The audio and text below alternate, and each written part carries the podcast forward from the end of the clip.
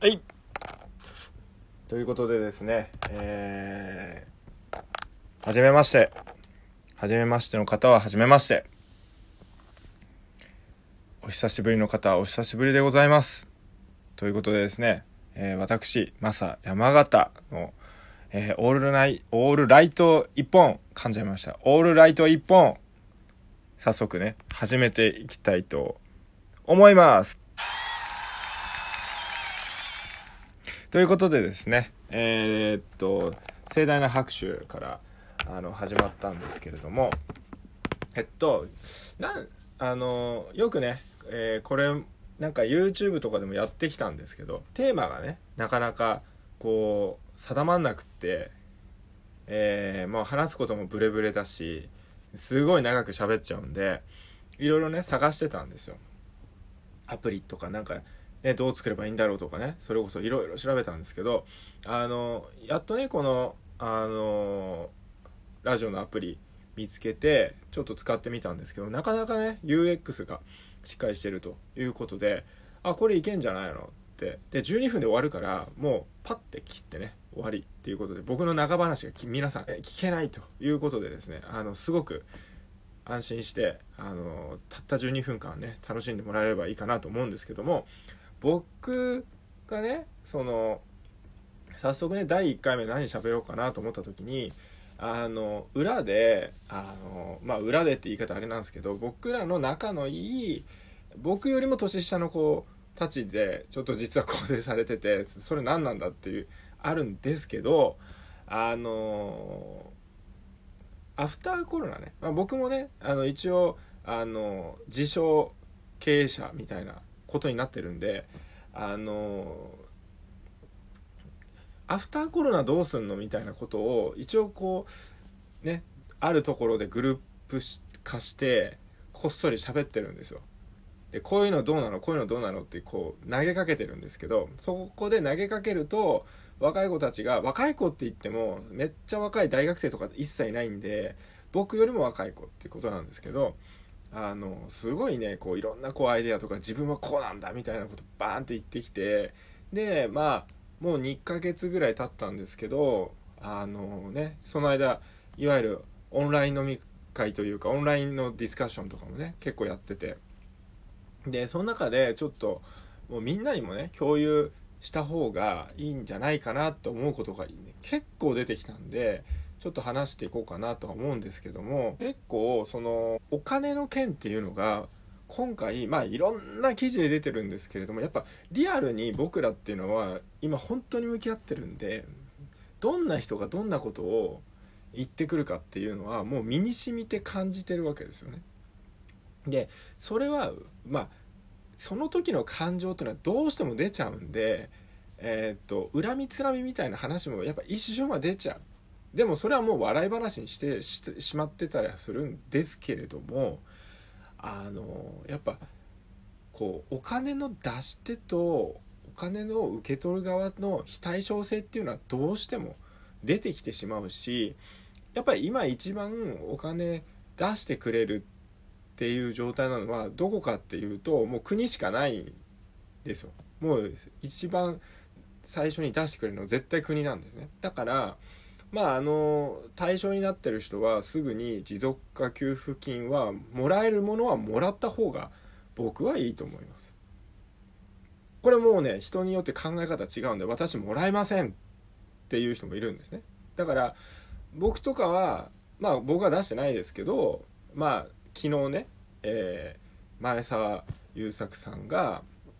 あのカップルとかえー、ご結婚されてる夫婦の方にあの100万円渡します。総額1億円です。100名100カップルに渡しますみたいな。出してましたけどもうねもらえるんだったらもらった方がいいんですよ。ああいうものは。だって100日頃からね僕らの仕事やってたらその、まあ、僕の場合はパートナーになってしまいますけどパートナーだったり、まあ、奥さんだったりそれこそ家族あ、まあ、お子さんだったりお母さんお父さんみんなに迷惑まあ迷惑だと思ってる場なんですけど多分迷惑だと思ってる人も多いと思うんですごい大変な目に合わせてるわけです僕もいっぱい迷惑かけてるしだったらそういう人に還元する意味でももらえるもんはもらった方がいいんじゃないかっていう考えもあるしいやいやもうあんなね個人情報抜かれるだけで手のひらで踊ってんですよみたいなあの考えもあるわけですよ。だけどあの今もらえるんだったらとにかく国が一番出してくれるんでまず国からもらいましょう。で第二次あの補正予算も決まったので、えーと、家賃補助もねあのちゃんと出てくるしあのその雇い止めがなくなら、えーと、なくなるように最大月,、えーと、月額33万円まであのフォローしてくれるっていうこともあるので、まあ、なるべくね解雇するようなレイオフするようなことはなく、まあ、あの正社員雇ってる方はどんどんやあの雇ったままあの国の制度に頼るっていうのはもう全然悪いことではないと思うんです今はやっぱり生き残ることが大事だと僕は思いますと。でそれとは別でじゃあ今まであのやっぱり今日もあの日経、えーえー、っとビジネスかな？もしくはダイヤモンドがどっちだったかの記事にやっぱりこうお金が入ってきませんと交渉してたものすごい時間かけて交渉してた、えーと、ベンチャーキャピタルから入金されませんでした。でもエンジェルが支援してくれました。でもともと予定してたバリエーションあのバリエーション企業価値ですよね。企業価値で、えー、引っ張ろうと思った金額には通って及ばずまず足元の資金で、まあ、1億にも満たないお金が集まりましたみたいな。話もあれば僕らの仲間内だとあのやっぱり4号が取れて、え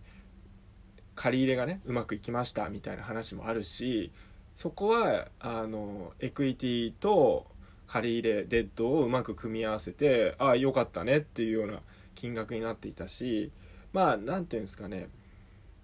ちょっと今これまでのブームでエクイティでえーと、株でね調達するっていうのがすごい流れだったんですけれどもやっぱデッドって低金利なんで全然やった方がいいしあの空とかね実はまあ額は大きくないですけどあの全部その保証協会のお金も、えー、金利も全部負担してくれるなんていう制度もあったりするんですよね。だからそこのお金回りの話っていうのはしっかりものすごい調べてまあ多分中小企業っぽく経営されてる方だったらものすごくそこら辺分かると思うんですよ。でこういう時にちょっと僕はできてないんですけどあの今までえーと、メガバンクさんとだけ口座作ってたりネットバンクさんばっかり作ってたそれで困んなかったんですけどここに来て信用金庫の口座がないためにせあの区の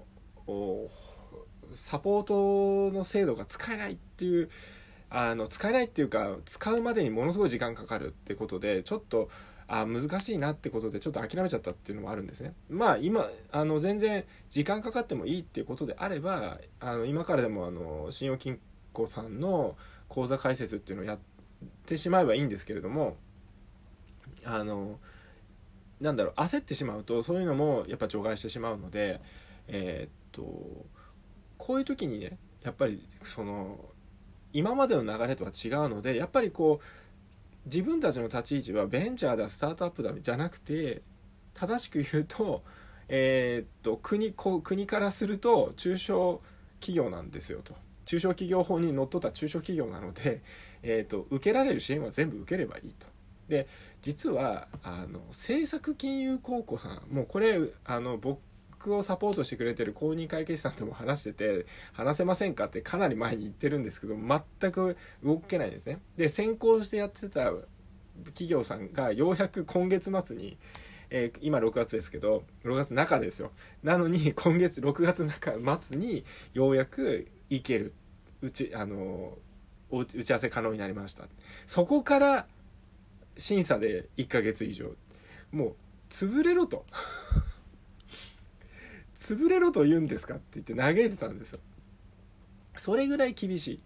時間がもうこっちはもう泡吹いてる。もう死にそうだみたいな状態の人たちがたくさんいる中で、えー、でも順番待ちですからって。先にやっぱりこう僕らみたいな IT っていうのは大丈夫でしょって思われてるとこあるんですけどやっぱりサービスが完成しないうちは非常に辛い思いをするわけですね。でそこが分かってくれないからあの飲食さんとかも目 目の前のやつがやばいってまあそりゃそうだしそっちを優先されます。